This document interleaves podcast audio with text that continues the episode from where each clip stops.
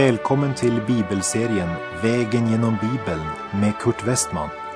Vi håller nu på med Andra Samuelsboken. Slå gärna upp din bibel och följ med. Programmet är producerat av Norea Radio.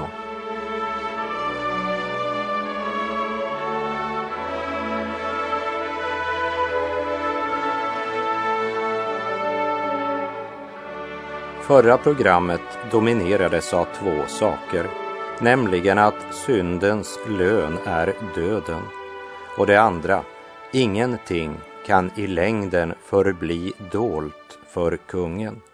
Och andra Samuelsbokens artonde kapitel avslutades med att David får den tragiska nyheten att hans son Absalom är död. Och denna nyhet krossar Davids hjärta. För han älskade verkligen sin son, trots allt ont han gjort mot sin far. När David får höra om Absaloms död blir det inte bara sorg, men David blir helt utom sig, djupt förtvivlad. Varför? Ja, det är flera orsaker till det. För det första så tror jag att David inte var säker på Absaloms eviga livsöde.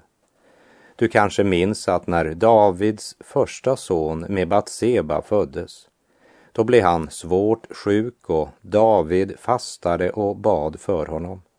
Men när David hörde att sonen var död reste han sig upp, tog ett bad och gick därefter till Guds hus och tillbad Gud. Och sedan intog han en god middag. Hans tjänare kunde inte förstå att han reagerade på det sättet. Men då förklarade David för dem att nu när barnet är dött, varför skulle jag då fasta? Kan jag väl skaffa honom tillbaka igen? Jag går bort till honom, men han kommer inte tillbaka till mig. Det vill säga, han är nu död och jag får honom inte tillbaka i detta livet. Men eh, jag vet var han är och när jag dör så ska jag gå bort till honom. Jag vet vart han har gått. Men när det gällde Absalom däremot så var David helt förkrossad. Därför att han visste inte hur Absalom hade det med Gud. Hans uppror mot sin egen far och allt hans baktalande av sin far vittnade inte om en man som frågade efter Herrens vilja. Därför sörjde David Absalom med smärta och djup sorg.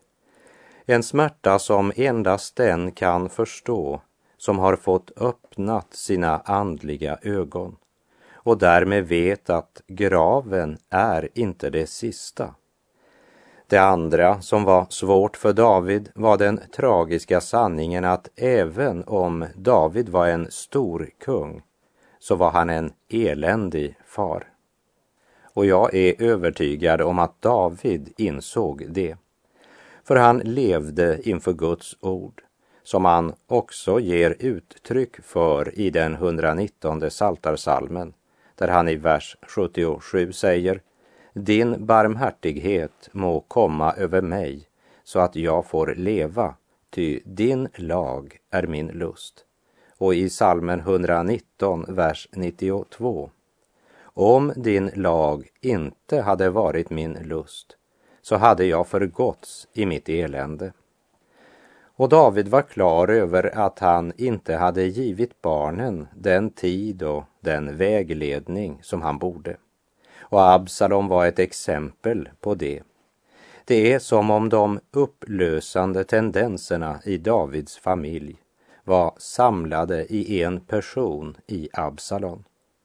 Och det tredje, det var att David visste att problemen han nu skördade var ett resultat av synden i hans eget liv. Han skördade vad han hade sått. Efter äktenskapsbrottet med Batseba och mordet på Uria hade Gud sagt, jag ska låta olyckor komma över dig från ditt eget hus, som det stod i Andra Samuelsboken kapitel 12. Och det var precis vad som nu skedde. Om människorna anade bara något av hur fruktansvärd synden är, så skulle man inte så lätt falla för syndens lockelser. För Satan är en lögnare, ja, lögnens far. Och han ger aldrig vad han lovar. Det är därför han kan lova så otroligt mycket. Nu har David fått budet om att hans son Absalom är död. Och från det ögonblicket är David en bruten man. David har bekänt sin synd för Gud och fått förlåtelse. Han är ett sant Guds barn. Men här på syndens jord måste han skörda konsekvensen av sin synd. Den kommer han inte undan. I det nya testamentet skriver Paulus till församlingen i Galatien och varnar dem för att glömma den sanningen. Galaterbrevet 6. Bedra inte er själva. Gud bedrar man inte. Det människan sår skall hon också skörda. Och när skördetiden kommer upptäcker syndaren plötsligt något, nämligen att det bara var en inbildning att man skulle kunna undfly syndens konsekvens. För eh, har man syndat måste man skörda. Men hör detta min kära vän som fallit och kanske sjunkit djupt i syndens mördande kvicksand. Syndens lön är döden, men Guds gåva är evigt liv i Kristus Jesus vår Herre, som det står i Romarbrevet 6. Guds gåva är evigt liv och Guds gåva till dig, det är Jesus. Det är viktigt att vi upptäcker vår synd. Och det är viktigt att syndens konsekvenser ger oss en sådan smärta att vi önskar vända synden ryggen och vända oss till Gud. Och det sista är lika viktigt som det första. För när synden är bekänd ska våra tankar inte längre vara upptagna varken av våra synder eller yttre omständigheter och svårigheter, men upptagna av Gud, han som säger jag vet väl vilka tankar jag har för er, säger Herren, nämligen fridens tankar och inte ofärdens, till att ge er en framtid och ett hopp, som det står i Jeremia kapitel 29, vers 11. Och även om Joab tjänade David mera för egen vinning än av kärlek till David, så betyder det inte att Joab har fel i allt han säger.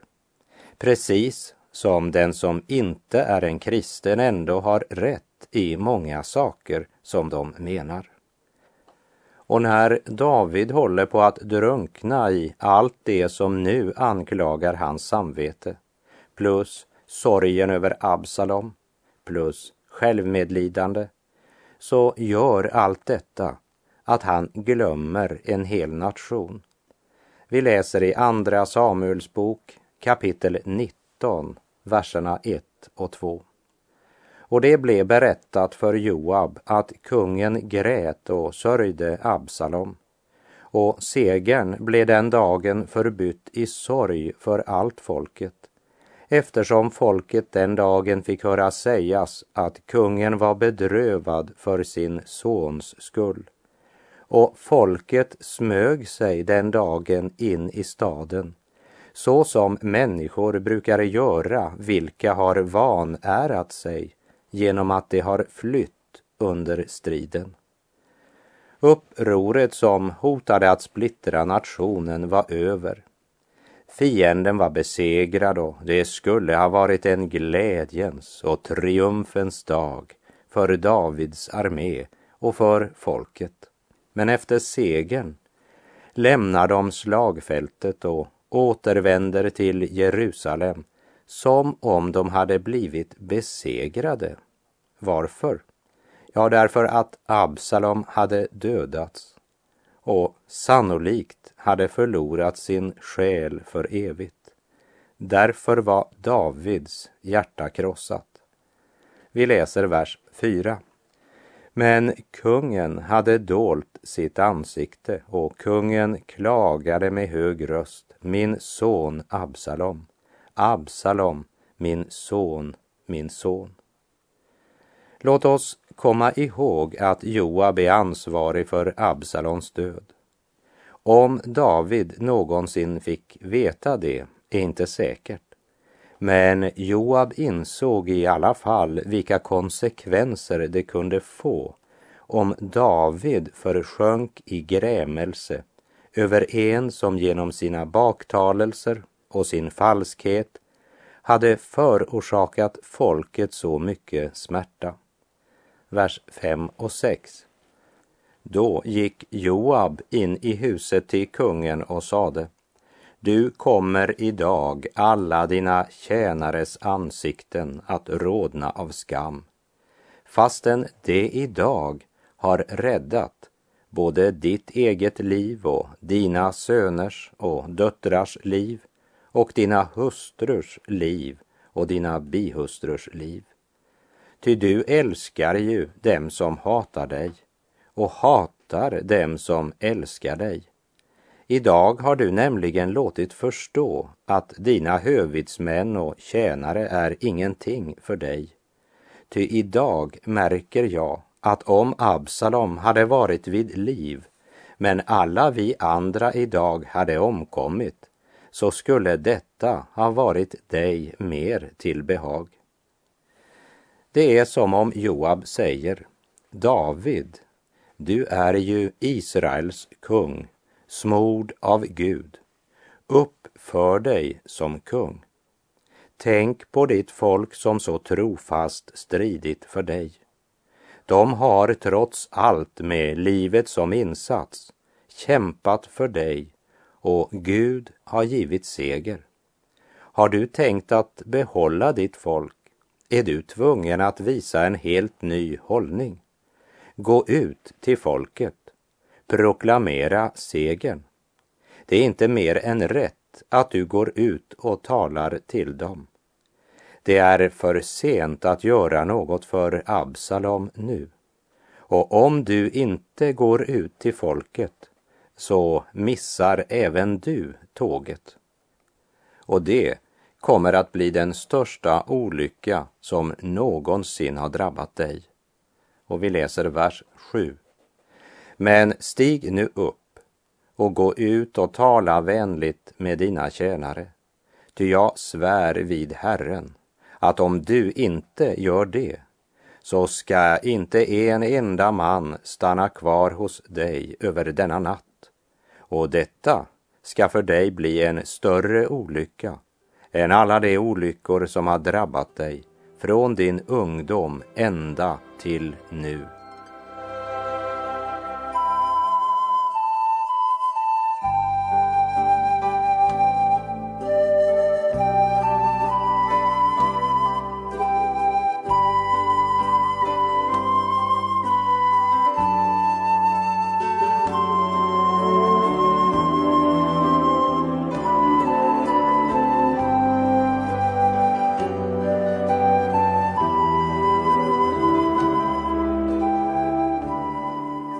Andra Samuelsbok kapitel 19, vers 8. Då steg kungen upp och satte sig i porten och man kungjorde för allt folket och sade Kungen sitter nu i porten. Då kom allt folket inför kungen. David vaknar upp ur sitt självmedlidande och han ger sin armé den uppmärksamhet och den ära som det tillkommer en segrande armé. Då kommer också Davids armé fram inför honom, medan Absaloms armé återvände var och en till sin hydda. Vers 9 och 10. Och allt folket i alla Israels stammar började därefter förebrå varandra och säga Kungen har räddat oss från våra fienders hand och hjälpt oss från filisternas hand. Och nu har han måst fly ut ur landet för Absalons skull. Men Absalom, som vi hade smort till kung över oss, har blivit dödad i striden. Varför säger ni då inte ett ord om att föra kungen tillbaka? Det fanns sådana som alltså hade gått över på Absaloms sida och därmed svikit David. Men nu var Absalom död och därmed var man utan kung. Och nu skulle de inte bara sitta där och vänta på kungen. Men nu var det deras ansvar att hämta sin kung tillbaka. Vers 11.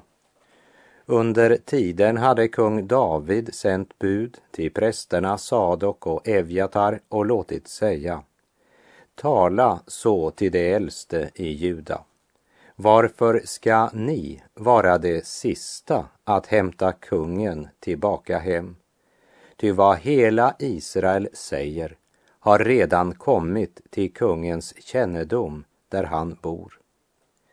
Det är eh, tydligt att även från Judas stam, Davids egen stam, var det de som svikit kungen och David tillrättavisar dem för det.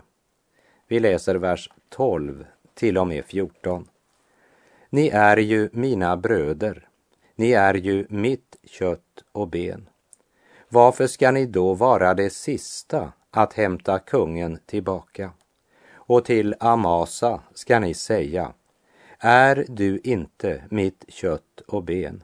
Må Gud straffa mig nu och i fortsättningen om du inte för all din tid ska bli härhövitsman hos mig i Joabs ställe. Härigenom vann han alla juda mäns hjärtan utan undantag, så att de sände detta budskap till kungen. Vänd tillbaka, du själv med alla dina tjänare. Då vände kungen tillbaka och kom till Jordan. Men Juda hade kommit till Gilgal för att möta kungen och föra kungen över Jordan. Också Simei, Geras son, benjaminiten som var från Bahurim, skyndade sig och drog ned med Judas män för att möta kung David. Och med honom följde ett tusen man från Benjamin. Likaså Siba, som hade varit tjänare i Sauls hus tillsammans med hans femton söner och tjugo tjänare. Dessa hade nu skyndat ned till Jordan före kungen. Som du kanske minns så var det Simei som hade förbannat David när han drog ut. Nu vill han vara den första som önskar honom välkommen hem igen vers 18 till 21. Och färjan gick över för att föra över kungens familj och för att användas efter hans gottbefinnande. Men Simei, Geras son, föll ned inför kungen när han skulle fara över Jordan och sade till kungen Må min herre inte tillräkna mig denna min missgärning och inte tänka på hur illa din tjänare gjorde den dag då min herre kungen drog ut från Jerusalem. Må kungen inte tänka på det. Ty din tjänare inser att jag då förgick mig. Därför har jag nu idag, först av hela Josefs hus, kommit hit ned för att möta min herre kungen då tog Abisai, Serujas son, till orda och sade, skulle inte Simei dödas för detta? Han har ju förbannat Herrens smorde. Nu har David verkligen chans till hämnd och revansch. Men innan vi läser Davids svar vill jag bara påminna om vad Jesus sa om synderskan som vette Jesu fötter med sina tårar och torkade dem med sitt hår. Hon har fått förlåtelse för sina många synder, ty hon har visat stor kärlek. Den som fått lite förlåtet visar liten kärlek. Och David har fått mycket förlåtet. Och hör vad han svarar när Abisai vill döda den som tidigare hade förbannat David. Vers 22. Men David svarade, vad har ni med mig att göra, ni Serujas söner, eftersom ni går emot mig idag? Skulle väl idag någon dödas i Israel? Vet jag då inte att jag idag har blivit kung över Israel? Jag undrar om David här tänker tillbaka på det ord Herren talade till honom genom profeten Natan efter att David bekänt sin synd. Ifrån Andra Samuelsbok 12.13 Natan sade till David, så har också Herren förlåtit dig din synd. Du skall inte dö. Gud har stadfäst Davids kungadöme och ingen dödsdom ska kasta sina mörka skuggor över denna dag. Varför skulle den som är smord av Gud lägga så stor vikt vid vad Simei har sagt? En svag man som så lätt förgår sig. För Israels kung betyder ingenting vad Simei har sagt eller inte har sagt. Mitt kall är att tjäna Gud. Det är många kristna idag som låter bagateller lägga mörka moln över livsvandringen och låter små människor med stor mun oroa och irritera dem. Är du välsignad av Gud, min vän?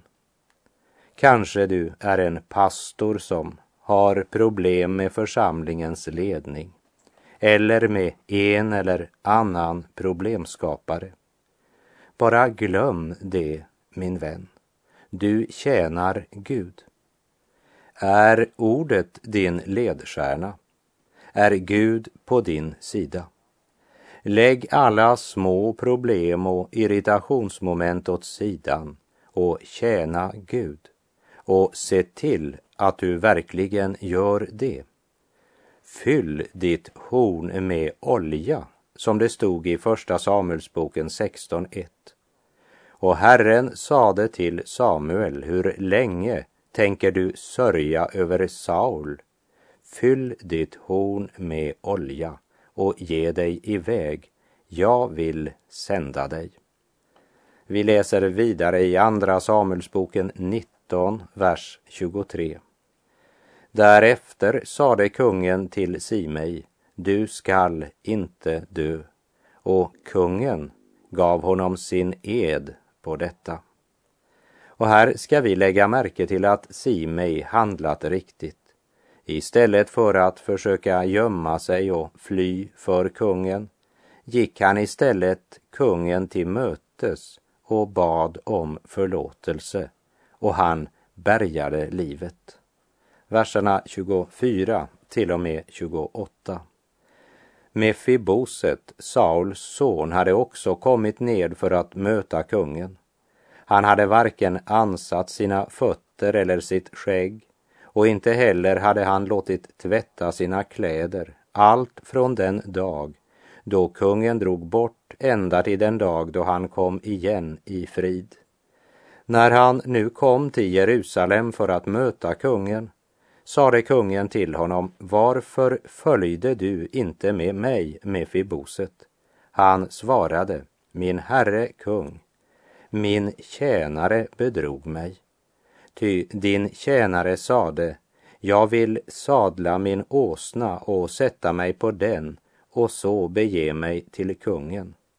Din tjänare är ju halt, men han har förtalat din tjänare hos min herre kungen och min herre kungen är ju dock som Guds ängel.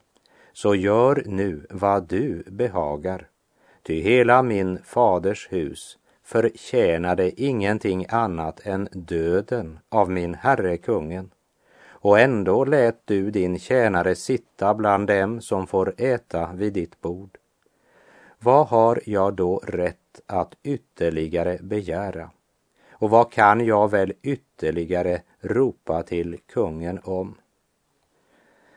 Mefiboset säger till David, om du tror att jag har svikit dig så kan du bara göra med mig vad du önskar. Jag har inte rätt att begära några tjänster av dig. Och vi läser vers 29 och 30. Kungen sade till honom, varför ordar du ytterligare om detta? Jag säger att du och Siba skall dela jordagodset. Då sade Mefiboset till kungen, han må gärna ta allt sammans, sedan nu min herre kungen har kommit hem igen i frid. Dessa ord säger enormt mycket om Mefibosets sinnelag. Vi läser vidare vers 31 till och med 35. Gileaditen Barsillai hade också farit ned från Rogelim och drog sedan med kungen till Jordan för att få följa honom över Jordan. Barsillai var då mycket gammal, 80 år. Han hade sörjt för kungens behov medan denne uppehöll sig i Mahanaim, ty han var en mycket rik man. Kungen sade nu till Barsillai, du ska följa med mig, så ska jag sörja för dina behov hemma hos mig i Jerusalem. Men Barzillai svarade kungen, hur många år kan jag väl ännu ha att leva, eftersom jag skulle följa med kungen upp till Jerusalem? Jag är nu 80 år gammal. Kan jag då känna skillnad på bättre och sämre?